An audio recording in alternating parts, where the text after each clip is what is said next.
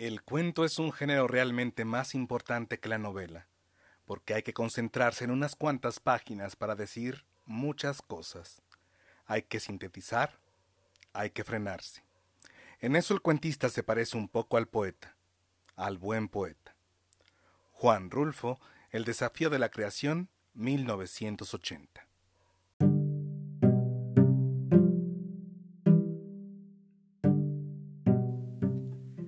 Hola, ¿qué tal mundos posibles? Yo soy Jorge Ursúa, soy profesor de literatura y les doy la bienvenida al segundo episodio de Cuento Luego Existo, un podcast que tiene la intención de fomentar la lectura de cuentos de diversos autores.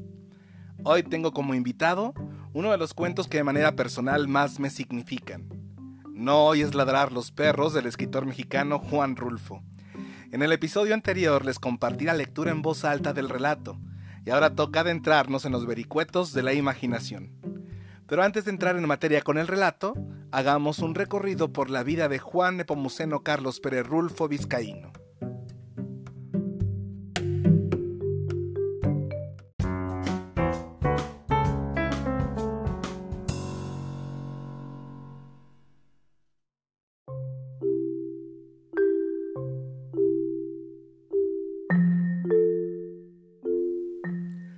Juan Rulfo es considerado uno de los autores mexicanos más importantes a nivel mundial. Nació el 16 de mayo de 1917 en el pueblo de Apulco, al sur del estado de Jalisco. Su lugar de nacimiento ha traído controversia y ha provocado desacuerdo entre sus biógrafos. Unos dicen que nació en Apulco, otros que en San Gabriel y otros más que en Sayula. Más allá de la controversia, si tienes oportunidad de viajar al sur de Jalisco, te recomiendo hacer la ruta rulfiana y visitar los vestigios que dejó este autor por Sayula, San Gabriel, Tuscacuesco, Apulco y Tonaya, pueblos que conservan su esencia y que te transportarán a las páginas de cualquiera de sus obras. Juan Rulfo comenzó su carrera literaria publicando algunos de sus relatos en la revista América, Posteriormente, en 1953, salió a la luz un volumen con 17 cuentos al que tituló El Llano en Llamas. Y aquí viene al caso un dato curioso acerca de por qué tituló así el libro. Uno de los estudiosos de Rulfo, llamado César Alfaro, afirma que el nombre El Llano en Llamas proviene de la imagen que le quedó a Juan Rulfo de cuando era niño, con los incendios que provocaban los bandoleros durante la Revolución Mexicana. Ver los potreros del Llano Grande encendidos era una imagen muy común. Otra versión la cuenta el propio hermano de Juan Rulfo, Severiano Rulfo. Él dijo que le había puesto el llano en llamas también por un recuerdo de la infancia de quienes asistieron al velorio de su padre asesinado. Por cierto, historia que retoma en el cuento Diles que no me maten. Y esta imagen es la que recuerda de los asistentes al velorio procedentes de otros ranchos que caminaban entre los campos con palos de ocote encendidos a modo de antorchas, dando la impresión de que se estaba incendiando el llano. Esto lo recoge Federico Munguía en un libro llamado Antecedentes biográficos sobre Juan Rulfo. Además del libro de cuentos, en 1955 Juan Rulfo publica la novela que le daría Reconocimiento a nivel mundial. Pedro Páramo. Esta historia trata acerca de un hombre que va en busca de su padre para reclamarle su falta de responsabilidad, su abandono. Esta obra tiene uno de los inicios más célebres de las letras mexicanas que dice, Vine a Comala porque me dijeron que acá vivía mi padre, un tal Pedro Páramo. Mi madre me lo dijo y yo le prometí que vendría a verlo en cuanto ella muriera.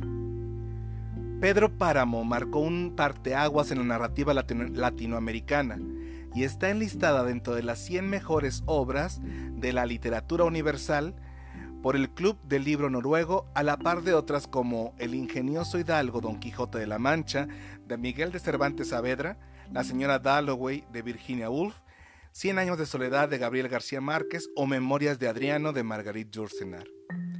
Este año 2020 se conmemora el 34 aniversario de su muerte. Juan Rulfo falleció el 7 de enero de 1986 en la Ciudad de México. Su obra es un legado no solo para las letras mexicanas, sino para la literatura universal.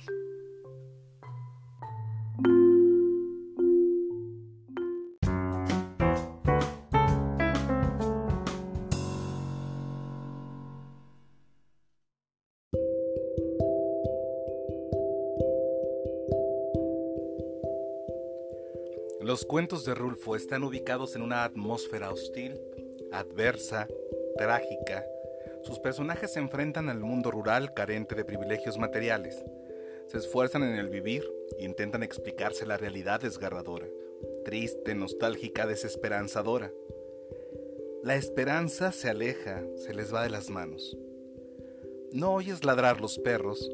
Cuenta la historia de un padre y su joven hijo Ignacio.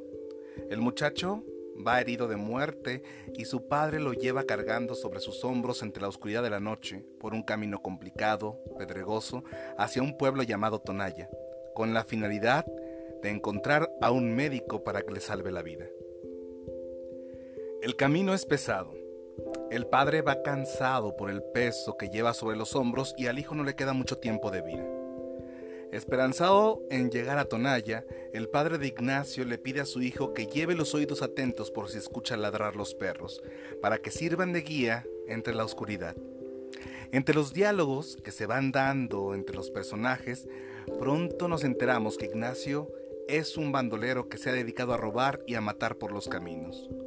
De hecho, su padre le reclama por el asesinato de su compadre Tranquilino, quien era un hombre bueno y no merecía la muerte. Ignacio va cansado, adolorido, tiene sed y no puede más. Más adelante nos enteramos, por voz del propio padre, que la madre de Ignacio murió esperando su, segundo hijo y que lo que está haciendo por este hijo bandolero solo lo hace por la memoria de su difunta esposa, pero que él no quiere saber nada más de su hijo y ha maldecido la sangre que lleva. El padre, entre recuerdos, nos retrata a su hijo Ignacio recién nacido y lo describe desde entonces rabioso, pero los reclamos continúan por las malas amistades que había conseguido y por la falta de amor y respeto que le tuvo su madre. Al final de la trama, Ignacio afloja el cuerpo, derrama unas lágrimas sobre la cabeza del padre y muere justo al entrar a Tonaya. Ahí termina el cuento.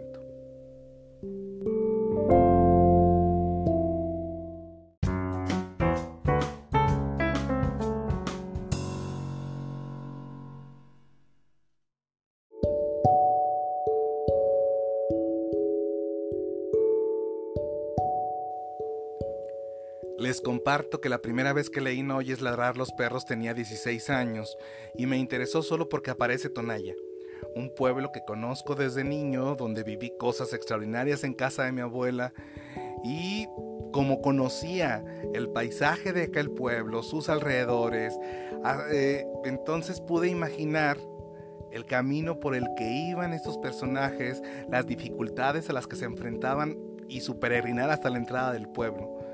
Eh, de hecho, se ha convertido en uno de mis favoritos. Además, creo que es uno de los más conmovedores de la obra de Juan Rolfo. Tiene un lenguaje sencillo, pero no por sencillo eh, estoy tratando de demeritarlo, sino por el contrario.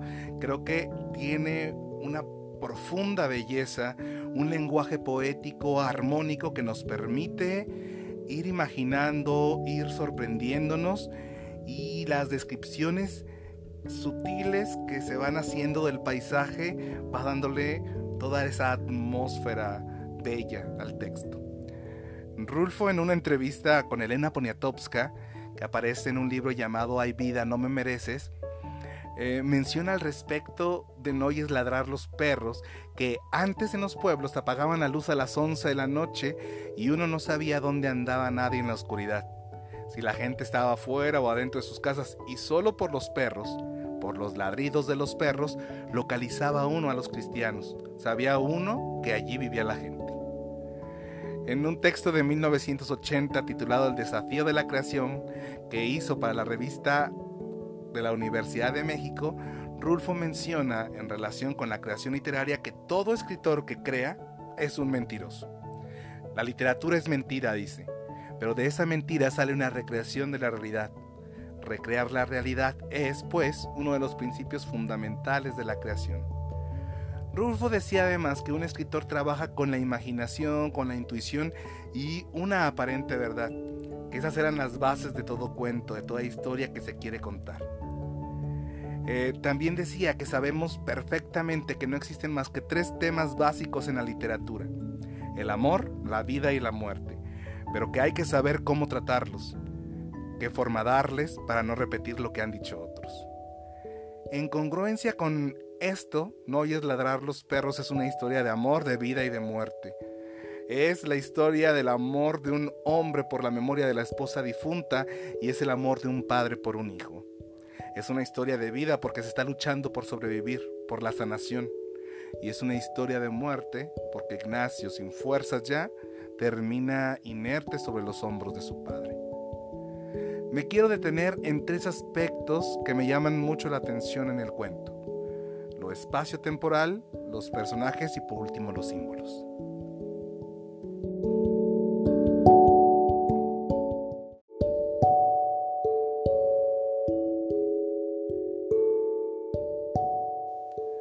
No oyes ladrar los perros se ubica en un ambiente rural en una época anterior a 1950 en la que había mucha pobreza en esa región, inseguridad, injusticia social, eh, falta de conexión entre caminos que permitieran la comunicación entre los pueblos y por supuesto que la falta de servicios como el de salud o la educación escolar. Eh, la narración ubica a los personajes en un camino pedregoso, buscando en la incertidumbre llegar a Tonaya, un pueblo que ni siquiera conocen, pero que alguien les dijo que estaba ahí, detrás del monte. Se mueven a tientas buscando la esperanza de la salvación, o sea, van a tientas mediante el sacrificio del Padre cargando al Hijo. Aunque todo transcurre durante una noche, los diálogos también nos permiten otros momentos de la vida de los personajes, tales como la, infancia de Ignacio y sus vivencias como ladrón y asesino. Digamos que en un orden temporal amplio conocemos desde el nacimiento de Ignacio hasta su último momento, el de su muerte, la llegada de ambos a Tonaya.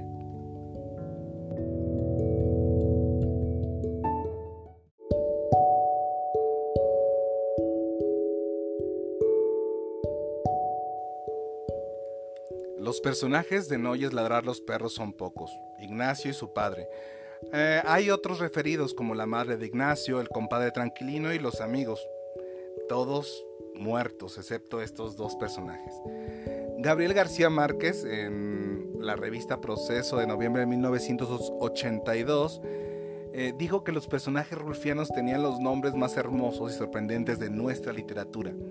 Cuenta la anécdota de que Rulfo los tomaba de los panteones, se iba a los cementerios y paseaba entre las lápidas. Cuando veía un nombre que le gustaba, lo anotaba, y así mezclaba los nombres de unos con los apellidos de otros. Los únicos personajes en oyes ladrar los perros que tienen un nombre son Ignacio y Tranquilino. Los demás son solo referidos y me llama mucho la atención la carga de significado que tienen estos nombres en las historias. Ignacio, por ejemplo, significa hombre que nació del fuego. Y hay indicios en el cuento que nos permiten pensar que Ignacio, de ser un fuego que lo consume todo, pues es un bandolero y además era rabioso desde pequeño, pues pasa a ser un fuego que está por extinguirse. El mismo nombre de Ignacio que proviene por cierto de ignatus, eh, que en su etimología se construye de igneo, significa fuego, y natus, nacer o nacido. Ignatus también tiene que ver con lo innato, aquello que no es aprendido, sino que viene desde su origen, que se lleva desde siempre. Y en esta relación, tal como lo menciona el texto, desde pequeño era rabioso, una rabia comparada con el fuego. El otro personaje que tiene nombre es Tranquilino y nos remite a la calma, a la tranquilidad, a lo manso. Dice el padre que era gente buena, pero que tuvo la mala suerte de encontrarse con el hijo. En oyes ladrar los perros establece una dicotomía entre el bien y el mal representada por estos personajes, no solamente los que tienen nombre, sino en general por todos los que son referidos. Hay una polarización, es decir, entre buenos y malos, y que de fondo tiene una discusión moral. La gente buena, representada por la esposa muerta, por el propio padre y el compadre, que a su vez estos tienen o expresan lazos de fraternidad. Y también por otro lado está la gente mala, representada por Ignacio y por los amigos que lo llevan al trajín de los caminos a cometer robos y asesinatos. La gente mala que no cabe en el ámbito familiar. Por eso la escena en la que el, el padre maldice la sangre que lleva el hijo es impresionante.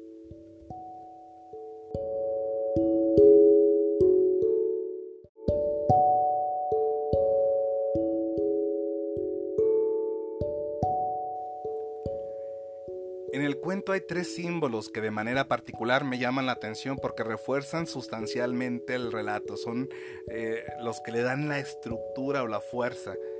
El primero de ellos es la sombra, o sea, esta sombra que forman padre e hijo como una sombra única en la que se materializa la idea popular de que los hijos son una carga para los padres. En este caso, el hijo le pesa al padre hasta la muerte. Otro símbolo es la luna, eh, un símbolo que representa la luz en la oscuridad, que los ilumina, que los guía, que pasa de la calidez a la palidez como la vida de Ignacio. En una comparativa, la luna aparece primero como una llamarada al modo de Ignacio también que representa el fuego, para después terminar pálida, azul, como el cuerpo de Ignacio que está por morir. Y un último símbolo que es importante destacar es el de las lágrimas de Ignacio cayendo sobre la cabeza del Padre, representando el dolor, el sufrimiento, el arrepentimiento del Hijo ante la memoria de la Madre muerta y ante el reclamo de un Padre también herido.